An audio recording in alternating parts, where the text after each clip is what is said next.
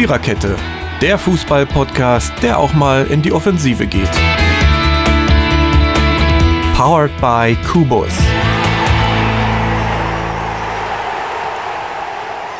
Gut, hallo und herzlich willkommen zur neunten EM-Folge der Viererkette. Heute in Zweierbesetzung mit mir und dem Marco. Und wir haben zwei Spiele zu besprechen, und zwar einmal das zweite Spiel der Gruppe F, was es gestern Abend um 18 Uhr gab zwischen Deutschland und Portugal, welches Deutschland 4 zu 2 für sich entscheiden konnte. Und danach gucken wir noch auf das zweite Spiel der Gruppe E, was es ja zum zweiten Spieltag noch brauchte. Ähm, und das fand zwischen Spanien und Polen statt und endete unentschieden 1 zu 1. Ja, das deutsche Spiel, würde ich mal sagen, bot alles, was so ein Fußballspiel bieten kann. Eigentore, gute Chancen, Lattentreffer, druckvolle Phasen, kurze Schockzustände, schöne deutsche Tore. Ähm, alles in allem ein verdienter Sieg für Deutschland. Äh, auch Cristiano Ronaldo hat, glaube ich, im fünften Spiel gegen Deutschland endlich auch mal getroffen. In der 15. Minute. Ja, wir können das jetzt gerne chronologisch aufarbeiten. Äh, ja, Marco, mach mal. ja, Deutschland hat halt ähm, sehr gut angefangen. Die erste Viertelstunde war sehr, sehr druckvoll. Es gab auch ähm, in der fünften Minute schon ein Abseitstor. Äh, Robin Gosens, da hat er schon gezeigt, was er heute an diesem Abend vorhat. Und äh, dieses Tor war aber letztendlich abseits, denn also sehr Schnabri stand halt im Abseits und deshalb musste man das auch so geben. Dann ja, kamen weitere Schüsse in der 10. Minute, in der 11. Minute. Rui Patricio hat da auch schon richtig, richtig gut gehalten. Und mitten in diese Druckphase hinein äh, gab es einen portugiesischen Konter nach einer deutschen Ecke. Und ja, da nahm sich Cristiano Ronaldo den Ball über Pässe Bernardo Silva. Und ähm, Dingo Jota ging es dann Richtung deutschen Strafraum. Cristiano Ronaldo bekam den Ball wieder und schob ein zum 1 zu 0 für Portugal. Ähm, ja, das war dann schon irgendwie im Gegensatz zum Spielverlauf, aber gerade die Konteranfälligkeit, das ist, glaube ich, so ein Thema, äh, was von dem Spiel ähm, für die deutsche Mannschaft übrig bleibt. Das hat man bei diesem Tor ja. gesehen und auch beim zweiten. Ähm, danach war, hatte man so das Gefühl, Deutschland doch so ein bisschen geschockt, aber sie haben jetzt nicht äh, dass man sagen kann, dass sie jetzt aufgehört haben zu spielen. Das waren immer noch kleine Chancen da und äh, war aber so ein bisschen ein 15 Minuten mal weniger Intensität drin. Und ja, das änderte sich schon dann wieder ab der 30. Minute und ähm, die deutsche Mannschaft fing wieder an zu kombinieren, druckvoll nach vorn zu spielen. Und ja, dann fiel in der 35. Minute der Ausgleich nach Flanke von ähm, Robin Gosens äh, durch Ruben Diaz, der Verteidiger von Manchester City. Ähm, ja, das war natürlich recht unglücklich, aber trotzdem hätte Kai, stand Kai Havertz direkt daneben. Also er hätte dann, hätte Ruben Diaz den Ball so nicht erwischt, hätte Kai Havertz den Ball erwischt und das Tor erzielt. Ja, und drei, vier Minuten später wiederholte sich das Ganze eigentlich noch einmal. Dann kam auch wieder eine scharfe genau. Flanke rein, diesmal von Kimmich. Und äh, diesmal konnte halt Rafael Guerrero nicht anders. Fälschte den Ball ab und es ging ins eigene Tor und Deutschland führte, führte auf plötzlich ja. mit 2 zu 1. Führte aber zu diesem Zeitpunkt auch verdient mit 2 zu 1. Bis das zur Pause. Ich meine, man kann ja auch nichts dafür, wenn der Gegner ein Eigentor macht. Ne? Naja, ich sag, man muss sie ja. erzwingen. Ähm, also solche Natürlich. Tore fallen ja nur, wenn man sie erzwingt. Und das hat die deutsche Mannschaft mhm. getan bis zur Pause gab es dann schon noch zwei, drei wirklich gute Torchancen, wo Rui Patricio wieder seine Klasse gezeigt hat und einen höheren Rückstand auf alle Fälle verhinderte. Und somit ging es dann erstmal mit einem ja, 2 zu 1 Vorsprung für die DFB 11 in die Kabinen. Mhm. Genau. Dann begann nach die zweite der Pause. Hälfte. Genau. Ja, nach der Pause ja. ging es eigentlich mit dem gleichen Bild, kann man schon sagen, so weiter. Und äh, es fiel ja auch schnell das 3 zu 1. Das war dann nicht mehr zu verhindern aus portugiesischer Sicht. Äh, durch Kai Havertz, dann hat er sein Tor gehabt, denn er hat auch in der ersten Halbzeit war er an vielen Chancen, an vielen Offensivaktionen beteiligt und hat dann auch sein Tor erzielt. Er ja, avancierte damit zum jüngsten deutschen EM-Torschützen mit 22 Jahren und 8 Tagen. Und genau. somit stand es dann 3 zu 1 und die deutsche Mannschaft hörte aber auch da nicht auf und spielte weiterhin nach vorn. Und aus dieser Druckphase resultierte dann auch noch das 4 zu 1 in der 60. Minute. Diesmal traf Robin Gosens selbst. Und zwar nach einer wunderschönen Flanke von äh, Joshua Kimmich. Das war wirklich die Flanke, weiß gar nicht, was schöner war, ob der Kopfball schöner war oder eben die Flanke. Also das war wirklich ein wunderschön herausgespieltes Tor. Und somit stand es dann 4 zu 1 für die deutsche Mannschaft. Ja, danach ließ dann die Intensität so ein wenig nach und die Portugiesen ähm, ja, versuchten hier und da auch nochmal eine Offensivaktion zu starten und eine führte dann auch zum 4 zu 2. Auch wieder äh, Konter und Kombination oder Cristiano Ronaldo und Jota, die beiden Stürmer im Zusammenspiel, ähm, erzielten dann, also Jota in dem Fall dann 67. Minute, den zweiten portugiesischen Treffer und somit stand es dann 4 zu 2 für Deutschland. Mhm. Danach, ja, ja dann gab es noch Prinzip Treffer, ne? Gab es, äh, die deutsche Mannschaft hat das dann recht gut doch im Griff gehabt. Trotzdem hat Portugal nicht aufgehört, äh, da irgendwie weiter intensiv dagegen zu halten, aber Deutschland eben auch. Und es kam dann auch nochmal zu einer großen Chance für Portugal. Der eingewechselte Renato Sanchez, der auch mal bei Bayern München gespielt hat, jetzt beim OSC Lille, ja, er haute den Ball in der 77. Minute an den Pfosten und das war die Chance zum 3 zu 4, das fiel aber nicht. Und somit blieb es beim 2 zu 4. Es gab dann nochmal eine große Chance für Deutschland durch den eingewechselten äh, Leon Goretzka, der den Ball auch an die Latte oder Unterkante der Latte oh. schoss. Und im Endeffekt war das eigentlich, das war so 82. Minute, die letzte Chance, die man im Spiel so jetzt als Chance bezeichnen könnte. Die Portugiesen haben es aber trotzdem bis zum Schluss probiert, da irgendwie nochmal ranzukommen. Und ich glaube, es gibt schon ein paar Themen, die wir jetzt auch nochmal ein bisschen besprechen können, äh, die es in der deutschen Mannschaft zu bearbeiten gilt. Ähm, das wäre zum einen die Anfälligkeit bei Standardsituationen, die eigenen Standards, wie man die ausführt mhm. und natürlich auch äh, die Konteranfälligkeit. Und somit ähm, genau. kann man sagen, letztendlich war das ein verdienter Sieg, ein ja letztendlich auch souveräner Sieg. Es hätte aber zum Ende hin auch nochmal kippen können.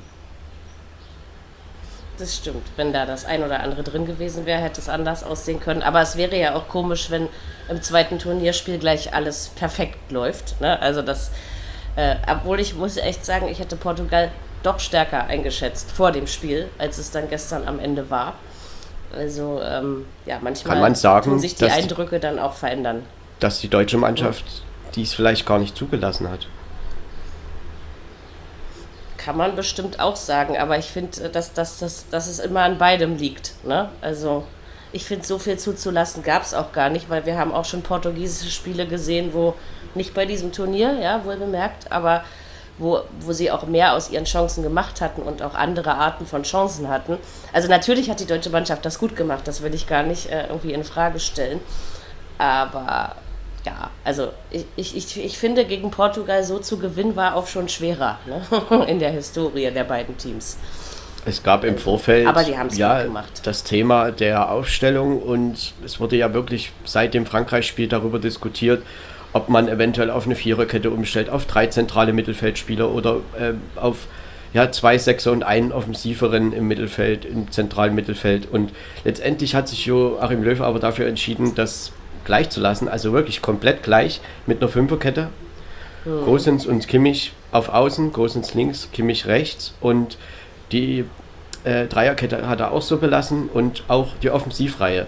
Auch da gab es ja Diskussionen mit Kai Havertz und äh, Leroy Sané, sollte man dieses tauschen. Letztendlich kann man da jetzt sagen, dass ihm dieser Sieg dann doch bestätigt hat, recht gegeben hat? Zumindest für dieses Spiel. Also ich finde halt in so einem Turnier muss man ja immer von Spiel zu Spiel gucken. Ob das jetzt gegen jeden Gegner der Weisheit letzter Schluss ist, ne, ist fraglich. Und gegen die Franzosen hat es eben nicht so geklappt. Also auch eben offensiv hat es ja nicht so geklappt. Ähm, deswegen sage ich mal, für gestern war es die richtige Entscheidung und er wird natürlich vom Ungarn-Spiel, wir wissen ja inzwischen, dass die Ungarn ja, auch keine Statisten sind, ja, spätestens seit gestern. Ähm, also ich denke, dass er sich das dann schon überlegt, ob es da auch die richtige Entscheidung ist. Aber für gestern, sag ich mal, hat das Spiel ihm recht gegeben und war auch gut, dass er sich dann von außen, von den kritischen Stimmen nicht hat äh, beirren lassen. Ja, ja auch die ja. Zahlen sprechen hier schon für die DFB 11. Wir hatten 7 zu, 11, 7 zu 12 Torschüsse. Ähm, also ich sage das jetzt aus der Sicht der Portugiesen. 86 okay. Passquote Portugal, 90% für Deutschland. Hm. Passquote, mhm. 42 zu 58% Ballbesitz. Und Ballbesitz. Mhm. dieser Wert spricht jetzt für Portugal 55 zu 45% Zweikampfquote. Ja, letztendlich mhm. hat die, haben die Außenverteidiger der Portugiesen eigentlich unsere Außenspieler Kimmich rechts und Robin Gosens auf der linken Seite gar nicht zu packen gekriegt. Also sie waren nach, ich sag mal besonders in der Offensive, sehr agil, sehr variabel. Äh, der, die Seitenverlagerungen von links nach rechts und rechts nach links, das hat wirklich gut funktioniert. Und ich glaube, dass das schon auch ein Schlüssel äh, für diesen Erfolg war. Und genau an dieser Stelle ist Portugal eben nicht zurechtgekommen. Und äh, damit war halt viel Druck dann auch auf der Innenverteidigung. Und somit waren gerade die äh, Eigentore ja ein Resultat einfach daraus. Denn wenn man das gesehen hat, Kimmich mhm. hat sehr viele Angriffe inszeniert, aber eben auch Robin Gosens zwei Tore vorbereitet, eins selbst erzielt. Er wurde ja auch zu Recht äh, zum Spieler des Spiels gewählt. Ja. Und insofern äh, kann man sagen, dass für dieses Spiel diese taktische Formation auf alle Fälle aufgegangen ist. Wie das, das sich dann auch, ja. nun im Turnierverlauf weiter, ja, weiterentwickeln wird, natürlich ist das gegnerabhängig. Ähm, aber man hat ja auch ja. gegen die Franzosen ein äh, genau dieses gleiche System gespielt. Und natürlich ist das jetzt Spekulation. Ich würde aber sagen, wenn Deutschland nochmal auf Frankreich treffen sollte in diesem Turnier, wird Joachim Löw darüber nachdenken, das anders zu machen. Das, also man kam eben vorne nicht so zum Zug ne, gegen die Franzosen wie Überhaupt jetzt nicht. gestern gegen die Portugiesen. Weil die Zentrale was, ne, deswegen, im Mittelfeld... Also da hat es nicht funktioniert. Die Zentrale im Mittelfeld, die drei Mittelfeldspieler bei Frankreich, die haben halt dieses deutsche Mittelfeld und damit auch äh, den Angriff. Also die Lücke zwischen Mittelfeld und Angriff war einfach zu groß. Die haben das einfach komplett rausgenommen. Oh. Und genau. diesmal... Deswegen sage ich ja, es ist gegnerabhängig. Kamen halt sehr viele Flanken von außen. Und wie gesagt, die Seitenverlagerungen haben super funktioniert. Und ja, Robin Gosens, ich glaube, jetzt kennt ihn jeder. Das war ein ja. überragendes Länderspiel. Auf jeden Fall, das hat er richtig gut gemacht. Ich glaube, auch gegen Ungarn dürfte das nochmal so funktionieren. Ich glaube aber, dass Ungarn. Aber da würde ich nicht eine, unbedingt umstellen. Meine, eine massivere, ja, noch eine massivere Deckung spielen wird, weil es einfach, man hat gesehen, schon, welche ja. Probleme Frankreich mit Ungarn hatte, welche Probleme Portugal mit Ungarn hatte. Ähm, mhm. Das, glaube ich, wird eine Partie, die man natürlich, nimmt man die FIFA-Weltrangliste oder UEFA-Rangliste her oder irgendwas anderes. Natürlich ist die deutsche Mannschaft der ungarischen äh, potenziell überlegen. Aber ich glaube, dass das eine ganz ja, aber das waren die Franzosen andere auch, ne? Partie also. wird, als das jetzt mhm. gegen Portugal oder Frankreich der Fall war. Und demzufolge meine ich, dass man das gar nicht so sehr vergleichen okay. kann. Die Ungarn wollen auch noch Dritter werden. Ne? Und durch den Punkt ist es ja auch noch möglich. Ja? Nichtsdestotrotz ist die deutsche Mannschaft also aber am Mittwoch hoher Favorit. Favorit natürlich, ja. Ja, das, das auf, also höherer als gestern auf jeden Fall. ne, also das, das denke ich schon auch interessant wird, aber auch das andere Spiel zwischen äh, Portugal und Frankreich, da bin ich tatsächlich mal gespannt, wie, wie die das spielerisch lösen wollen und dann aufeinandertreffen. Also ja. Letztendlich Mal gucken. hat es Portugal in eigener Hand. Sie müssen, wenn sie gewinnen, sind sie weiter. Deutschland in eigener Hand, wenn sie gewinnen, sind mhm. sie weiter. Frankreich natürlich auch. Frankreich ja. würde mit einem eigenen Sieg die Gruppe auch gewinnen. Deutschland und Portugal sind abhängig. Mhm. Gut, Portugal würde ja an Frankreich vorbeigehen, wenn sie das gewinnen, aber eben auch abhängig dann vom deutschen Spiel, weil der direkte Vergleich geht ja nun mit dem 4 zu 2 an Deutschland. Ja, und Ungarn. Deutschland, ja würde mit einem Sieg an Deutschland vorbeigehen, gewinnen die Franzosen gegen die Portugiesen. Ja, dann wäre Ungarn Zweiter. Auch das kann noch passieren, ja. Also äh, nicht schlecht. Aber man sollte das Also trotzdem noch nicht kleiner reden, drin. als es ist. Deutschland sollte sein Potenzial einfach versuchen Eben. auszuspielen und dann wird Deutschland das Spiel auch gewinnen. genau. Und wir Ja, so spielen auch sollte es diesmal sein, aber äh, wir spielen auch diesmal in München und nicht in Budapest. Mhm.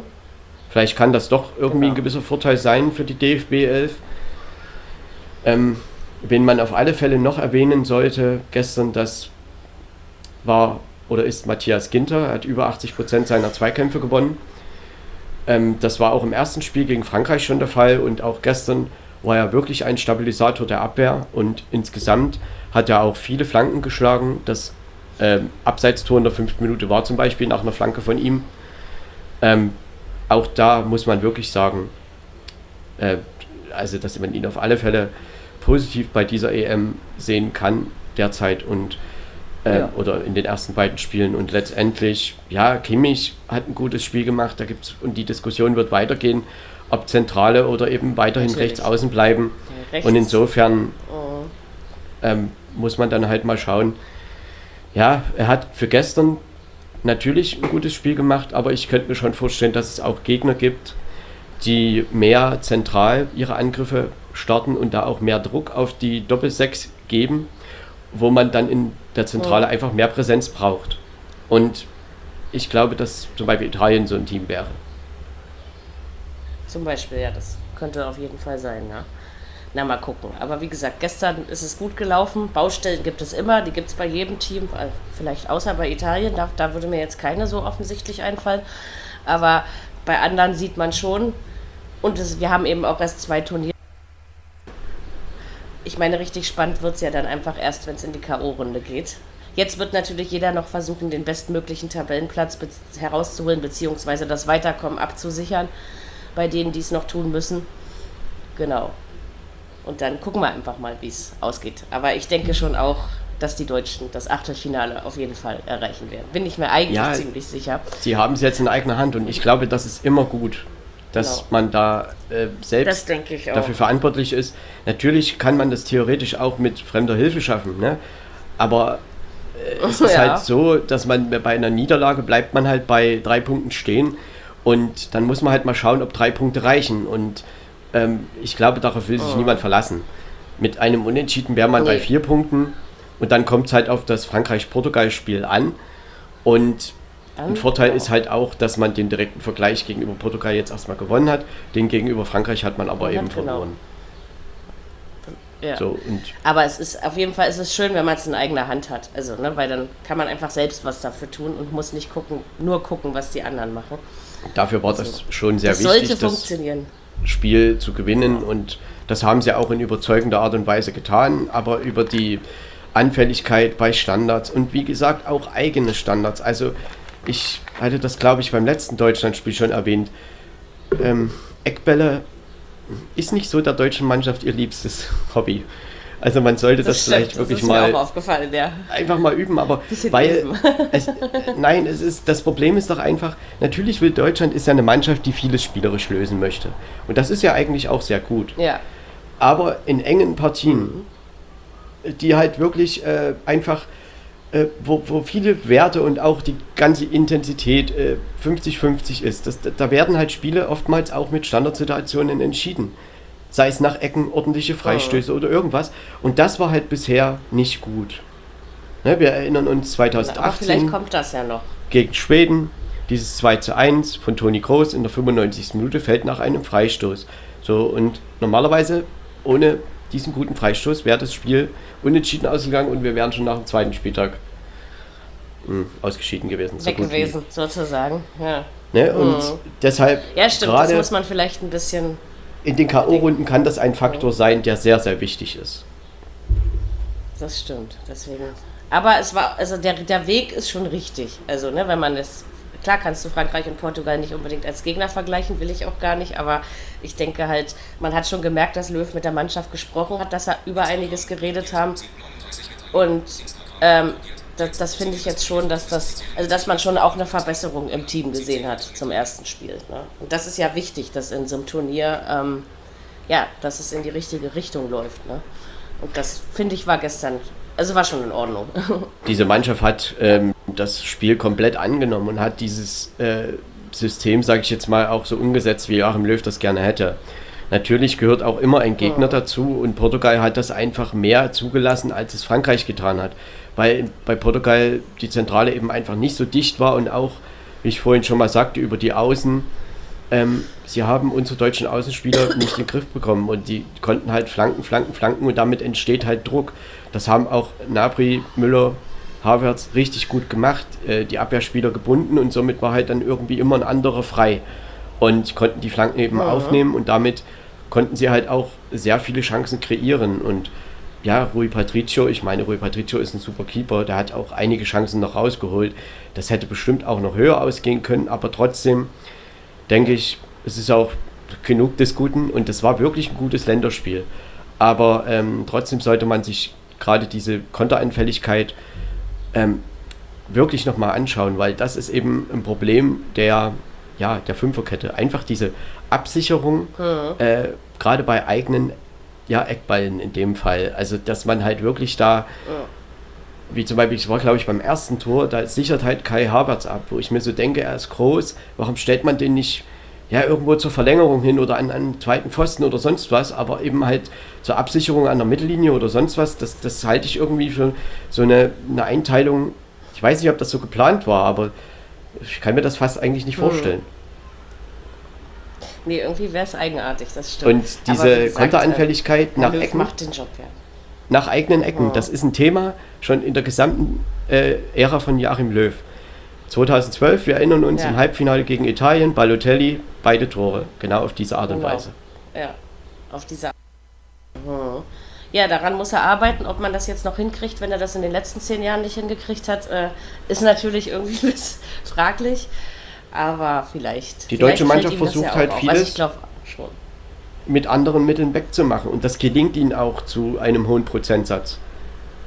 Denn mhm ich sag mal, dass sie druckvoll spielen können, das haben sie gestern wirklich gezeigt und Portugal ist ja eine wirklich gute Mannschaft. Also diese Spieler, das sind ja namhafte Spieler, sie sind Titelverteidiger und sie haben ja, Portugal hat ja auch kein schlechtes Spiel gemacht.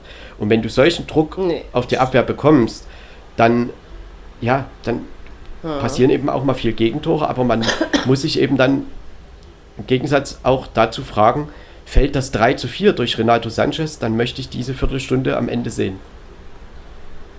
Ja, ich weiß schon, was du meinst, ja. Also gucken wir mal. Es wird halt einfach immer, es wird, glaube ich, spannend, je nachdem, welche Gegner die deutsche Mannschaft noch so kriegt. Also da kann man quasi die Schwachstellen dann nochmal, also man sollte natürlich auch die Stärken beobachten, ja, soweit ich das nicht, aber ähm, man stellt sich ja auch dann immer anders an. Und naja, vielleicht merken das aber jetzt auch die Gegner, ne? dass, dass äh, man dann die Deutschen zu Ecken provozieren sollte oder sowas. Ne? Ähm, also ich, ich kann mir auch vorstellen, dass es Mannschaften in diesem Turnier gibt, die das eiskalt ausnutzen, ne? die Schwäche sozusagen. Aber schauen wir ja, erstmal. Erstmal ist äh, Ungarn dran und dann sehen wir weiter. ich meine, letztendlich war ja das so, dass Frankreich eigentlich gegen Deutschland den Ball gar nicht haben wollte. Und äh, Frankreich hat ja auch 2018 den WM-Titel gewonnen mit ja eher Konterfußball und der Ballbesitz war oftmals unter 50 Prozent, natürlich nicht gegen Ungarn oh. oder solche Mannschaften, weil da ist Frankreich natürlich äh, ja, die Mannschaft, die den Ball hat. Und das hatten sie ja gestern auch zu 70 Prozent. Ja. Und äh, das, das oh. ergibt sich ja aber aus dem Spiel so heraus. Und letztendlich, klar, die Franzosen wussten zur Halbzeit gestern nicht, warum sie zurückliegen. Und genau auch, das ja. ist die Gefahr auch für die DFB 11 am Mittwoch. Dass Ungarn eben mhm. halt genau aus so einer Situation diese Konteranfälligkeit. Deshalb habe ich halt auf dieses Thema jetzt nochmal so ein bisschen angesprochen. Äh, das ist eben genau das Thema auch für den Mittwoch, dass Ungarn eventuell genau so zum Torerfolg kommt und plötzlich, ja, schauen wir und liegen 1-0 zurück und dann, ja, oh, was ist mit dem Achtelfinale? Das sollte nicht passieren, aber. Und trotzdem ist und bleibt ja, Deutschland Favorit. Und zwar Natürlich. nicht nur 60-40, sondern bestimmt 85-15 Prozent ja, gucken wir mal, wie sie es wie lösen. Ne? Ähm, ich bin auf jeden Fall gespannt.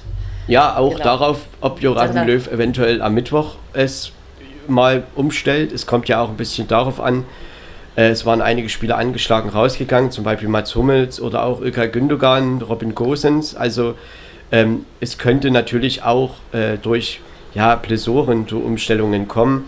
Und da müssen wir halt mhm. mal schauen, ob es da auch äh, zu Umstellungen kommt im System oder ob er das einfach beibehält und ähm, ja. eben halt nur andere Spieler einsetzt. Und letztendlich, ja, es kam ja dann auch Marcel Heizenberg für Robin Gosens und man hat dann schon gemerkt, dass er dann dass die Rolle eher ein bisschen defensiver interpretiert hat, als es Gosens, mit Gosens der Fall war. Mhm. Ähm, das wird jetzt in den nächsten zwei, drei Tagen sich natürlich herausstellen und ähm, trotzdem ist Deutschland gegen Ungarn Favorit und sollte diese Rolle auch annehmen und ausspielen und dann wird man auch dieses Spiel gewinnen. Genau. Wünschen wir den Jungens das Beste und dann wird das schon werden. Gut, dann ja, um die Chancen noch mal kurz Spiel. auszuloten. Ja, also es ist jetzt so, dass Frankreich vier Punkte hat, Deutschland drei Punkte, Portugal drei Punkte und Ungarn einen Punkt. Und Ein, genau. jetzt spielt halt Frankreich gegen Portugal oder Portugal gegen Frankreich, so ist es richtig. Ähm, und Deutschland gegen Ungarn. Und ja, letztendlich hat jeder mit einem eigenen Sieg die Chance weiterzukommen. Ungarn ist ein bisschen abhängig von dem Spiel in Budapest. Aber letztendlich sind alle vier Mannschaften noch, äh, ist es möglich, dass sie weiterkommen. Deutschland, Portugal, Frankreich können das aus eigener Kraft tun. Am Ende geht es natürlich auch noch darum, wer diese Gruppe gewinnt. Zweiter und Dritter wird. Und dann muss man natürlich mal schauen, ob äh, der Gruppendritte auch aus dieser Gruppe F ja überhaupt weiterkommt. Denn das ist dann natürlich, da ist man natürlich abhängig auch von den anderen Gruppendritten. Den anderen und Gruppendritten, genau. Da könnte halt zum Beispiel ein Unentschieden zwischen Frankreich und Portugal viel wert sein, auch für Portugal. Denn mit drei Punkten, also wenn sollte man gegen Frankreich verlieren, könnte es knapp werden. Das könnte knapp. Vier sind, glaube ich, immer besser. Das hatten wir auch schon oft besprochen damit ne, ähm, sicherlich die größere Chance hat, äh, einer der ersten vier Gruppendritten zu werden. Ähm, ja, gucken wir mal. Also, ja, schauen wir mal, ne, wer es wie schafft. Gut, dann gehen wir jetzt in die Gruppe E ähm, und reden über Spanien gegen Polen und müssen wohl wir können positiv herausarbeiten, dass Robert Lewandowski sein Tor gemacht hat, dass die Polen, also ich muss ja schon mal wieder sagen, ähm, dass ich das so nicht gedacht hätte, dass sie das defensiv auch so hinkriegen und dass ich mich bei den Spaniern langsam mal frage, woran es liegt. Also irgendwie ist das mit dem Tore schießen, klappt das nicht. Ke Morata ist gestern positiv aufgefallen, da hat sich ja der Trainer auch durchgesetzt. Ne? Da gibt es ja in Spanien auch dieses Angriffsdiskussionsding in den Medien, dass... Ähm, dass der Trainer dafür sehr harsch kritisiert wird. Gestern hat es ihm natürlich in dem Moment recht gegeben, an Morata festzuhalten. Er hat auch umgestellt im Angriff mit äh, Gerard noch. Äh, trotzdem, Spanien hatte sicherlich die Chancen, dieses Spiel noch zu gewinnen. Will ich gar nicht so schlecht reden. Aber es ist eigentlich das Gleiche wie im Spiel gegen die Schweden. Also das Gleiche in dem Sinne von, an der Chancenverwertung muss man kräftig arbeiten. Also mit Spanien finde ich stimmt nicht so viel in diesem Turnier. Ist mir, ist mir zumindest beim Spiel so gegangen. Ja, und ein Punkt für die Polen. So haben sie auch noch eine Chance. Also, ja. Wie hast du das wahrgenommen, das Spiel? Ja, der Punkt für die Polen war natürlich äh, für dieses Turnier überlebenswichtig, denn mit einer Niederlage wären sie ausgeschieden mhm. gewesen.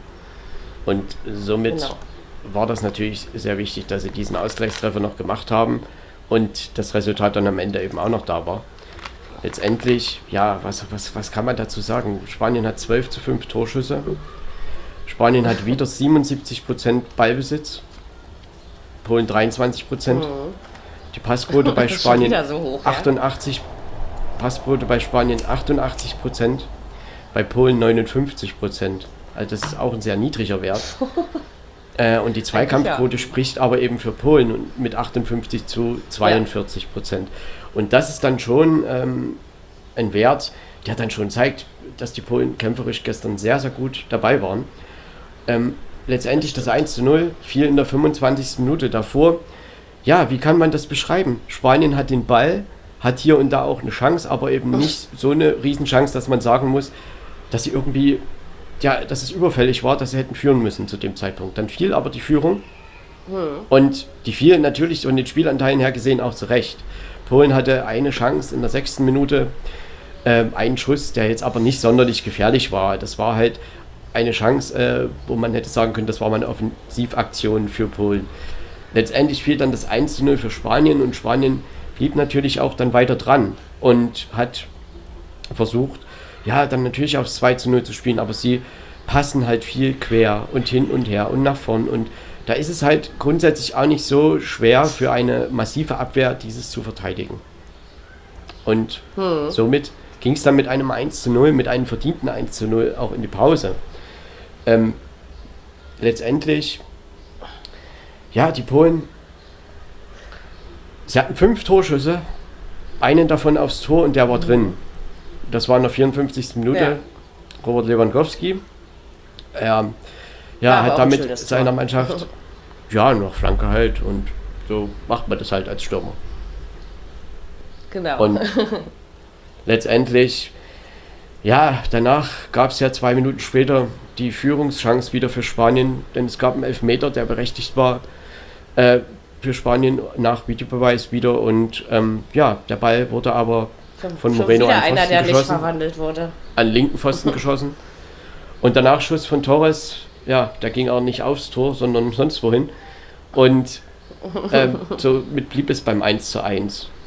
Ja, und danach kann man schon sagen oder muss man sagen, dass die Polen das einfach leidenschaftlich verteidigt haben. Es gab hier und da noch ja, um eine kleine Unsicherheit vom Torhüter, gab es mal ein Abstimmungsproblem mit seinem Abwehrspieler, aber Chesney hat gestern gut gehalten, hat seine Mannschaft mit dem Punkt gerettet und zum Ende hin, trotz dieser Überlegenheit und auch der Chancen, die es natürlich immer wieder ja, gab, aber jetzt auch nicht permanent, aber sie gab es natürlich äh, für Spanien, haben sich die Polen den Punkt wirklich erkämpft und verdient. Und somit bleiben sie ja. in dieser Gruppe und können am letzten Spieltag aus eigener Kraft das Achtelfinale erreichen. Hätte man am Anfang auch nicht gleich gedacht. Oder man hätte auch nicht unbedingt für möglich gehalten, dass die Slowakei vor Spanien in der Gruppe steht, vor dem letzten Spieltag. Ne? Also, das ist, äh, ja, ich glaube auch, dass die Spanier sich mehr ausgerechnet hätten. Ne? Und die müssen wirklich überlegen, was nicht funktioniert, weil das hat man ja, wie gesagt, auch schon gegen Schweden gesehen. Naja, also, das Spanien da weiß ich, ich frühere weiß Jahre nicht, mit Savi und Alonso und so weiter, das war halt in Spanien. Natürlich waren die, das war natürlich eines der besten zentralen Mittelfelder, die es überhaupt gab. So, und die konnten dieses Passspiel, Tiki-Taka und so weiter, das konnten sie schon immer. Das können die Jüngeren, also die Mannschaft ist ja durchaus ein bisschen verjüngt worden, auch. Das, was die mhm. ja, Mannschaft, die halt 2018 und 12 die Titel gewonnen hat, dann doch noch irgendwann verstanden hat, dass man eben auch mal ein Tor schießen muss und dass man eben auch mal dafür abschließen muss. Und jetzt ist es halt oft so, sie versuchen sich aus vielen brenzlichen Situationen spielerisch zu befreien, schaffen dies auch oft, aber das ist dann halt nicht in Tornähe. So, und damit entsteht halt genau. grundsätzlich genau. kein Druck. Aber den Ball behalten sie dabei natürlich trotzdem. Somit kommt dieser hohe Wert zustande vom Ballbesitz. Und äh, das ist, sieht wunderschön aus, wie Spanien spielt und passt und tut. Aber äh, man muss halt einfach mal ein bisschen zielstrebiger hier und da sein, auch wenn sich das gegen eine massive Abwehr natürlich immer leicht sagt. Aber die Chancen waren natürlich auch gestern da, um dieses Spiel einfach nach Hause zu bringen. Und letztendlich ist man dann ja auch irgendwie ein bisschen anfällig, denn dieses Tor für Polen ist dann doch recht einfach gefallen und somit ist Polen trotz wenig Offensivaktionen ja recht einfach zu diesem 1 zu 1 gekommen. Hm, das stimmt. Tja, und jetzt ist es in dieser Gruppe doch ja, recht sehr offen. Äh, spannend. Schweden sehr, vier sehr Punkte, offen, ja. die Slowakei drei Punkte, Spanien zwei und Polen einen Spanien Punkt. Zwei ein. Genau. Am, ja, am dritten Spieltag, jetzt am Mittwoch, um 18 Uhr, wird die Gruppe E beendet und da spielt Schweden gegen Polen in St. Petersburg und in Sevilla spielt Spanien gegen die Slowakei. Ja, alle und vier Slowakei, haben die Chancen. Alle vier haben es in eigener Hand quasi. Die Slowakei kann auch abwehren. Ne? Die Slowakei ist, kann auch Bollwerk machen wie die Polen. Und also ist mir gestern schon aufgefallen, dass die Spanier sich gegen diese Abwehr unheimlich schwer getan haben, eben weil sie einfach oft zu weit vom Tor weg waren. Ähm, ich glaube nicht, dass das gegen die Slowakei unbedingt einfacher wird, also für die Spanier. Ne? Deswegen, also in der Gruppe vermag ich wirklich nicht zu sagen, ähm, wer da am Ende Dritter oder Vierter oder Erster oder Zweiter wird, weil es ja wirklich noch recht offen ist. Also Schweden hat schon, glaube ich, mit die besten Chancen, die Gruppe zu gewinnen. Na gut, das ergibt sich ja, ja schon daraus, ähm, weil sie halt einfach vier Punkte haben, aber trotzdem haben, kann ja. Schweden auch noch abrutschen. Nee, aber auch so. V vom Eindruck her meine ich. Ähm, ja, so das. Also ich meine, Ja, ich es ist irgendwie Also, auch keine Offensiv-Power, ne? muss, Aber Dann Mhm. glaube ich, dass Schweden diese Gruppe gewinnt. würde ich auch denken, ja. Aber danach. Aber trotzdem sollte. Polen also, ist nicht zu unterschätzen, denn ich meine, wenn Spanien sein Spiel Genau. gewinnt und Polen auch, dann ist Schweden plötzlich Dritter. Auch das kann passieren. Und es ist aber irgendwie, also man möchte ja sagen, ja klar gewinnt Spanien gegen die Slowakei. Also, ne, sie sind auch, wenn wir mal wieder das gute alte Stück Papier heranziehen, sind sie natürlich ein klarer Favorit gegen die Slowakei. Äh, ich sehe sie auch vorne. Aber ähm, diese zwei bisherigen Spiele der Spanier haben mich tatsächlich verunsichert, ne? um das wirklich noch so mit breiter, geschwellter Brust äh, so zu sagen, wie ich es vielleicht noch vor einer Woche gesagt hätte, sage ich jetzt mal. Ne? Ähm, also sicher möchte aber bin ich mir trotzdem da noch sagen, nicht, dass das wirklich ein Sieg. Nach, also es, äh, letztendlich, wenn Spanien jetzt diese Dreier holt und auf fünf Punkte kommt und diese Gruppe als Zweiter oder als Erster abschließt, dann wird in zwei Wochen keiner mehr fragen, oh, wie habt ihr denn da gespielt? Sondern ähm, das ist natürlich richtig, dass es andere Nationen einfach äh, vom Eindruck her besser oder anders gemacht haben. Ähm, trotzdem ist diese Mannschaft, grundsätzlich ha haben sie gutes Spielermaterial und man muss halt mal schauen, wie der Weg dann weiter ist. Ich würde sie jetzt auch nicht zu den ähm, Top-Favoriten zählen bei dieser EM, aber äh, Spanien fehlt einfach am Ende, ja, nochmal diese, dass man einfach diese Konsequenz dann auch mal so ein Spiel am, zum Ende hin noch zu ziehen und einfach zu gewinnen. Und das war gegen Mhm. Schweden absolut möglich. Genau. Und das war gegen Polen auch möglich. Und gestern so, auch. Das hat man eben nicht geschafft. Und Ja. das muss man eben jetzt gegen die Slowakei einfach tun, auch wenn das wieder eine massive Abwehr sein wird. Ich meine, der Slowakei würde einen Punkt sehr, sehr weiterhelfen. Und Hm. insofern wird das sicherlich auch wieder ähnlich von der Spielanlage her. Aber Spanien hat das größere Potenzial und muss das einfach auch hier durchdrücken. Das ist ähnlich wie bei der deutschen Mannschaft gegen Ungarn. Das kann man ja Und dann vielleicht könnte sogar der vergleichen. Knoten vielleicht auch platzen ne, für die Spanier. Also ähm, ich glaube, dass, sie, dass, dass das der Mannschaft so ein Erfolgserlebnis, also ich meine demnach ein Sieg, auch wirklich gut tun würde. Also um selber, weil es kann, ich kann mir auch schon vorstellen, dass es da auch einige gibt, die selber so ein bisschen anfangen zu zweifeln, warum es denn nicht funktioniert. Klar ist es in den letzten Jahren durchaus auch schon aufgefallen, aber man hat ja eigentlich vermeintlich einfache Gegner in seiner Gruppe. Von daher hätte man wahrscheinlich äh, von vornherein was anderes erwartet und die Abschlussschwäche hätte ich mit Sicherheit nicht so gesehen, wie, wie ich sie jetzt wahrnehme. Ne? Also Naja, zuzutrauen ist es ihnen aber allemal, dass sie es zu Ende bringen. Über zwei Spiele mit diesen Gegnern, Spanien hat, weiß ich, 27 Torschüsse insgesamt im Turnier. Äh, in zwei Spielen, gestern waren es 12.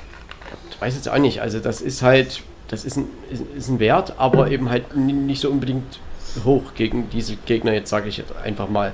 Aber Torschüsse ist halt nur ein Faktor, den man heranziehen kann, denn das ist ja, manchmal wird ja auch was als Torschuss gewertet, ja, wo dann keine Torchance draus entsteht oder sonst was. Äh, Und Genau. insofern, Mhm. ja, wie gesagt, die Passsicherheit ist immer sehr hoch, der Ballbesitz ist immer sehr hoch und trotzdem hat man auch gestern wieder wahrgenommen oder gesehen, dass das diese Abwehr, wenn es eine Mannschaft dann doch mal schnell Gegenstoß bringt, ja, dass diese Abwehr auch anfällig ist. So, und das ist halt das gleiche Das Thema, was wir vorhin bei der DFB 11 schon mal besprochen haben.